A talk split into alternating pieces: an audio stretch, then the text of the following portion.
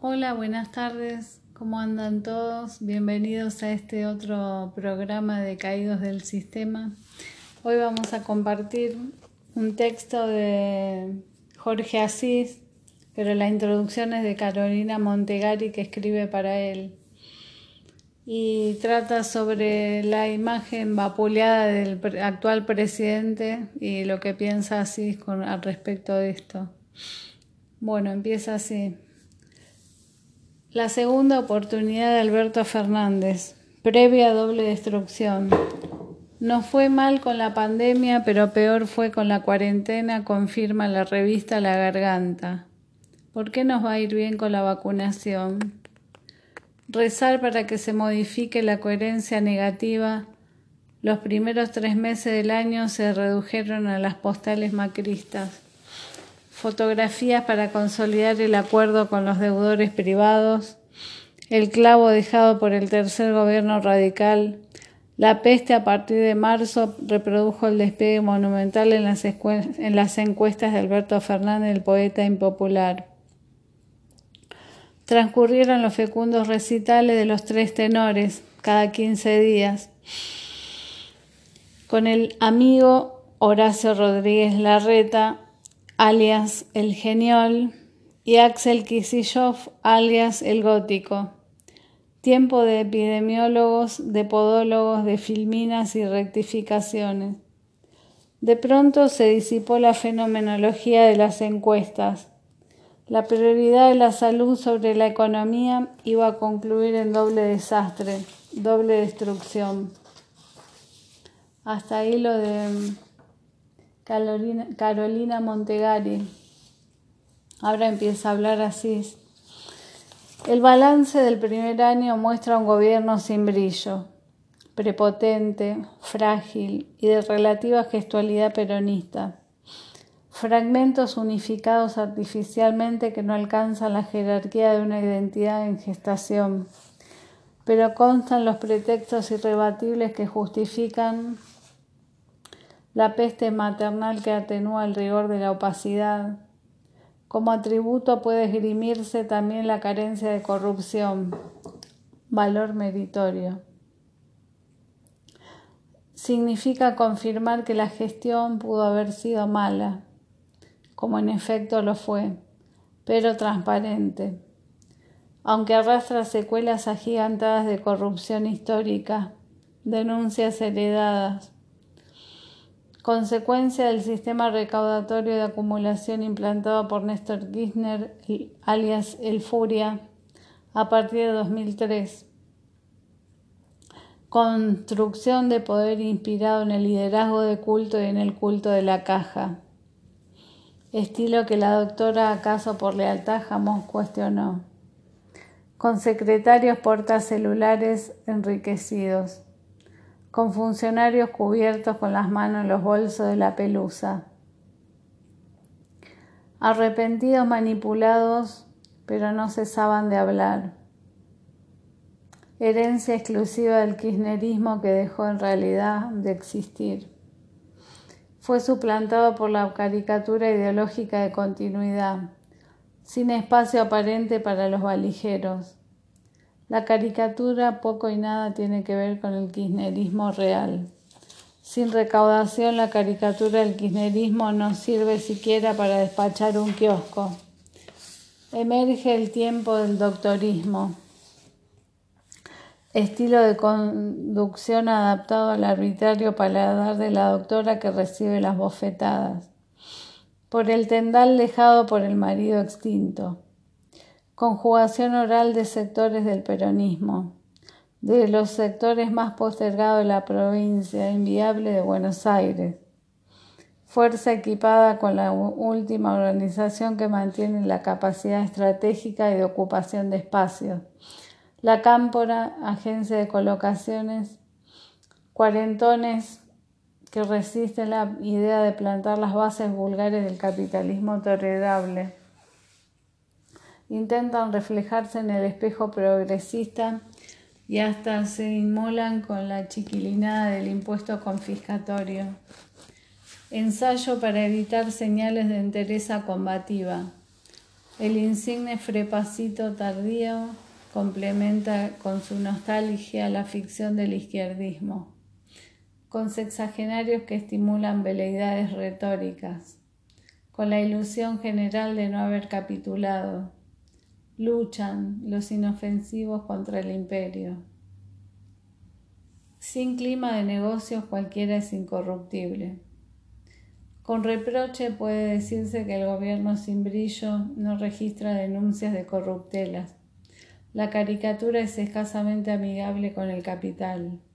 El portador sano de riqueza genera desconfianza, es discriminado. No se produce siquiera la tenue sombra del clima de negocios.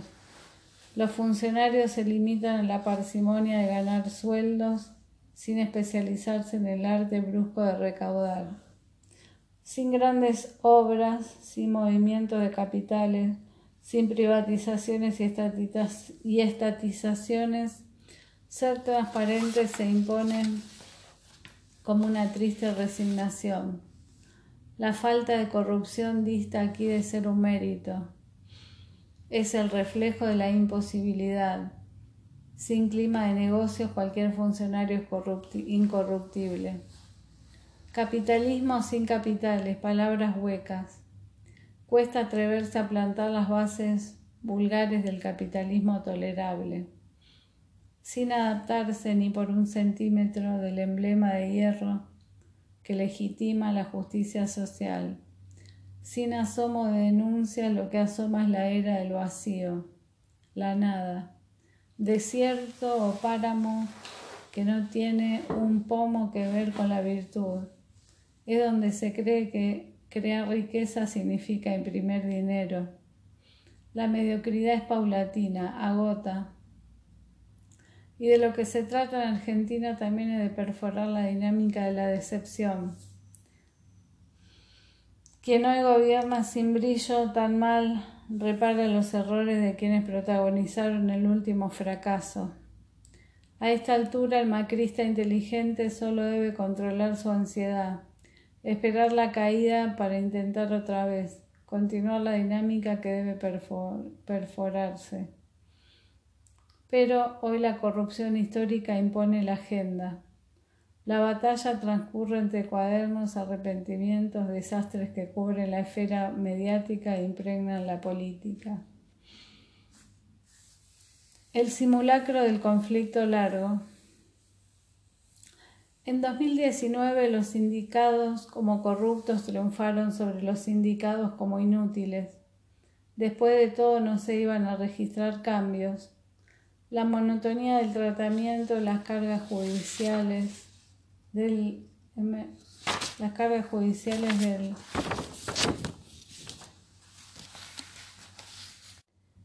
las cargas judiciales del pasado el combate perpetuo de Comodoro Pi entre tus jueces y los míos, con los mismos argumentos, con la artillería,